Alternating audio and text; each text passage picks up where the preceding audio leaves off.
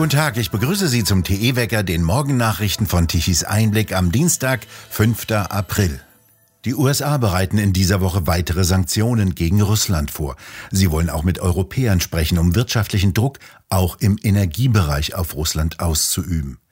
Das ukrainische Verteidigungsministerium erklärte laut Bloomberg, dass Russland sich auf eine neue Offensive vorbereite und dazu seine Truppen umgruppiere, um sich einen taktischen Vorteil im Süden des Landes zu verschaffen.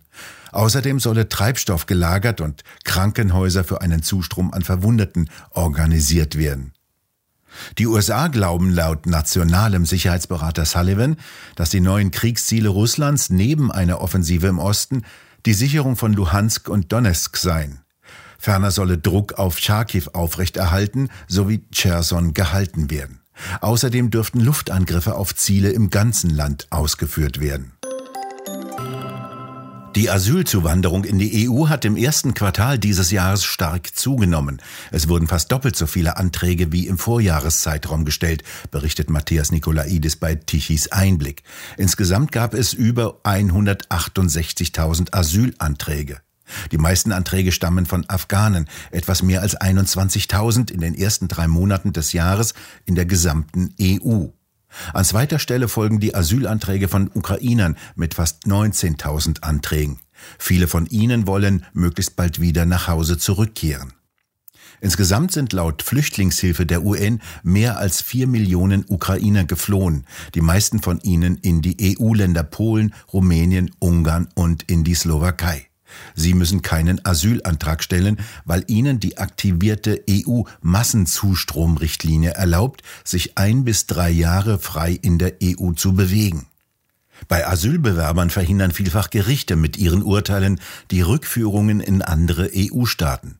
Als Grund werden angeblich unzumutbare Lebensumstände in Griechenland oder auch in Italien angeführt.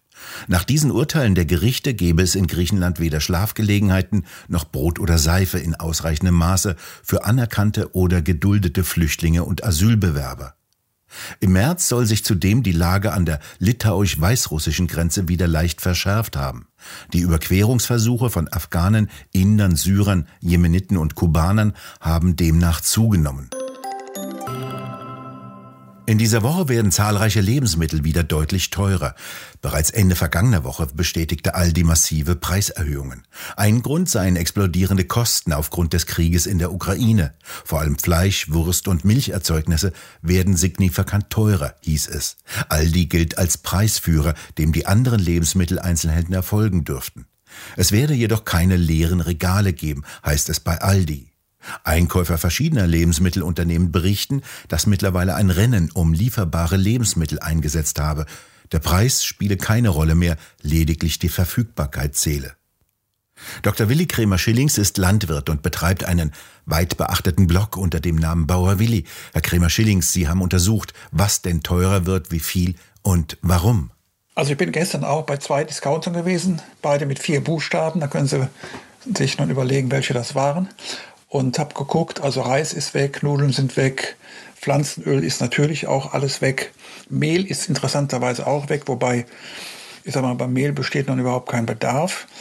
Aber ich habe in der vergangenen Woche viel telefoniert, um mich einfach auch mal schlau zu machen, ob das denn so bleibt, wie Sie hier schon richtig fragen.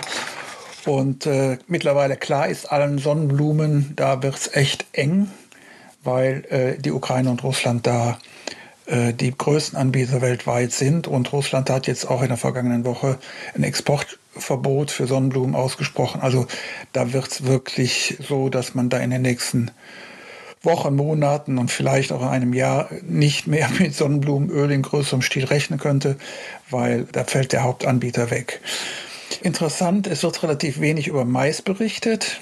Äh, Mais liegt in der Ukraine, kann aber nicht rausgefahren werden, weil halt eben die Häfen gesperrt sind und das, was über die Bahn oder die Straße rausgefahren werden könnte, ist relativ wenig. Also wie gesagt, die Ware ist im Land verfügbar, kommt aber nicht raus und damit ist sie für uns auch nicht verfügbar. Dann gibt es Leute, die gesagt haben, ja, was, was wird denn jetzt tatsächlich angebaut? Es gibt da von der ukrainischen Seite her auch ein eine Prognosestelle, so wie es die in Deutschland und allen anderen Ländern auch gibt. Und die gehen davon aus, dass in einem günstigen Fall über das gesamte Land gesehen, und die Ukraine hat ungefähr 42 Millionen Hektar Ackerfläche, zum Vergleich Deutschland 11 Millionen, dass etwa die Hälfte, also sagen wir mal irgendwo so 21 Millionen Hektar, tatsächlich bestellt werden können. Der Krieg ist zwar nur an den Rändern, aber was fehlt, ist vor allen Dingen Personal und Diesel. Und äh, ohne, ohne Treckerfahrer und ohne Diesel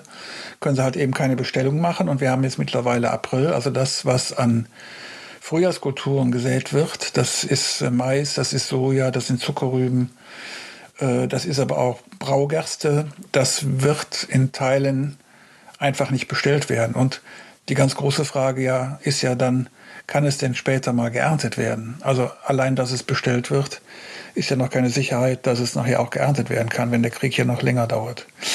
Dann gibt es aber Sachen, die, an die man erst in zweiter Linie denkt. Zum Beispiel Lecithin, kennt jeder von Ihnen, wird vor allen Dingen auch aus Sonnenblumen hergestellt. Wird dann halt natürlich auch knapp.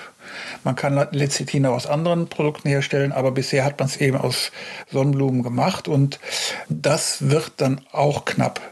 Senfsaat wird jeder sagen, Gott, nochmal, was ich an Senf im Jahr verbrauche, ist nicht viel, richtig. Ähm, bei uns sind es auch vielleicht nur vier oder fünf Tuben. Aber äh, das, was in verarbeiteten Produkten, also in Rezepturen drin ist, das ist natürlich wesentlich mehr. Und äh, den Leuten fehlt jetzt auch einfach der Senf. Und die müssen sich jetzt da auch neue Rezepturen ausdenken. Dann habe ich gehört, ich weiß nicht warum und wieso, Wacholder und Lorbeer soll auch knapp werden. Ähm, offensichtlich kommt auch das aus der Ukraine oder Russland und auch das befindet sich ja in Konserven. Also nehmen Sie mal eingelegte Gurken oder sonst irgendwie. Auch da wieder der Punkt, das, was äh, wir im Haushalt brauchen, ist zwar relativ wenig, aber das, was in der Industrie für verarbeitete Produkte benötigt werden, ist natürlich ein Vielfaches. Und insgesamt stehen den Laborleitern der weiterverarbeitenden Industrie schon die Schweißperlen auf der Stirn weil immer mehr Bestandteile ihrer Rezepturen fehlen. Also kaum haben sie eine Rezeptur wieder neu gestrickt, weil ein Teil fehlte, äh, müssen sie schon wieder ran, weil ein anderer Bestandteil fehlt. Wir haben hier in der Nähe haben wir eine Fabrik, die stellt Kartoffelchips her.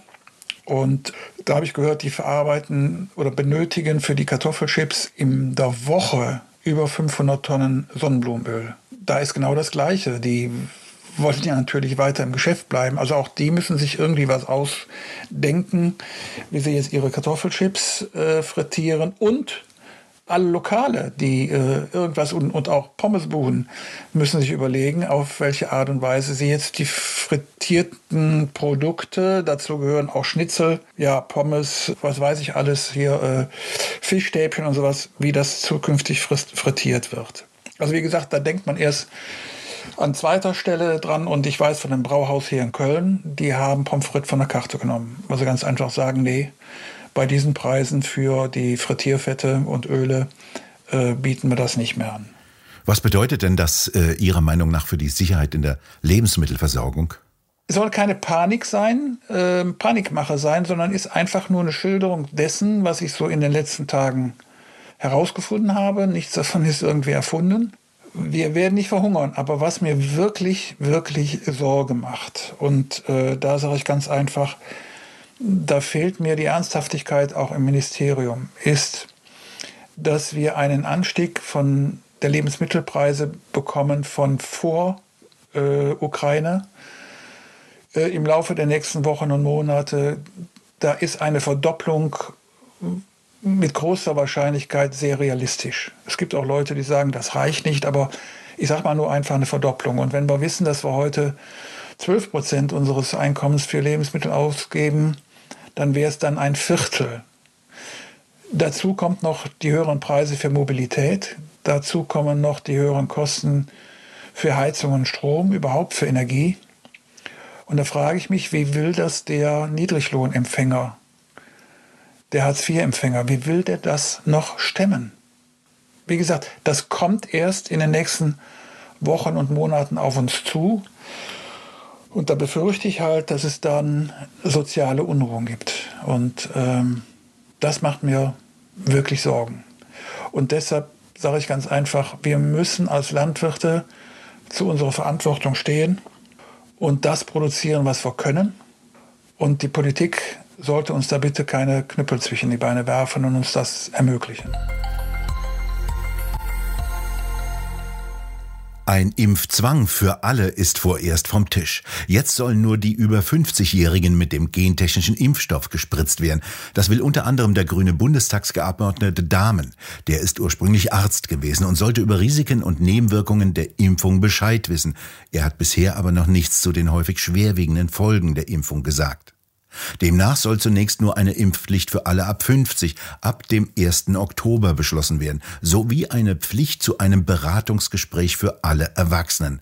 Im Herbst soll dann noch einmal in einem gesonderten Prozess über die Impfpflicht für 18 bis 49-Jährige entschieden werden. Am Donnerstag soll im Bundestag über einen Antrag auf einen allgemeinen Impfzwang abgestimmt werden. Insgesamt hat Deutschland für die nächsten Jahre 554 Millionen Impfdosen bestellt. Allein im letzten Winter machte Finanzminister Lindner nur für die Zusatzbestellung 2,2 Milliarden Euro Bundesmittel locker. Elon Musk wird zum größten Twitter-Aktionär. Er hat sich für drei Milliarden Dollar Aktien an dem Kurznachrichtendienst gekauft und besitzt damit knapp zehn Prozent aller Anteile. Der Chef von Tesla gilt damit als Einzelperson mit dem größten Aktienpaket unter den Twitter-Anteilseignern. Musk hatte am 25. März seinen Unmut über den Social-Media-Dienst geäußert. Twitter werde seiner Stellung als Marktplatz der öffentlichen Meinung nicht gerecht. Die Missachtung der Meinungsfreiheit untergrabe die Demokratie.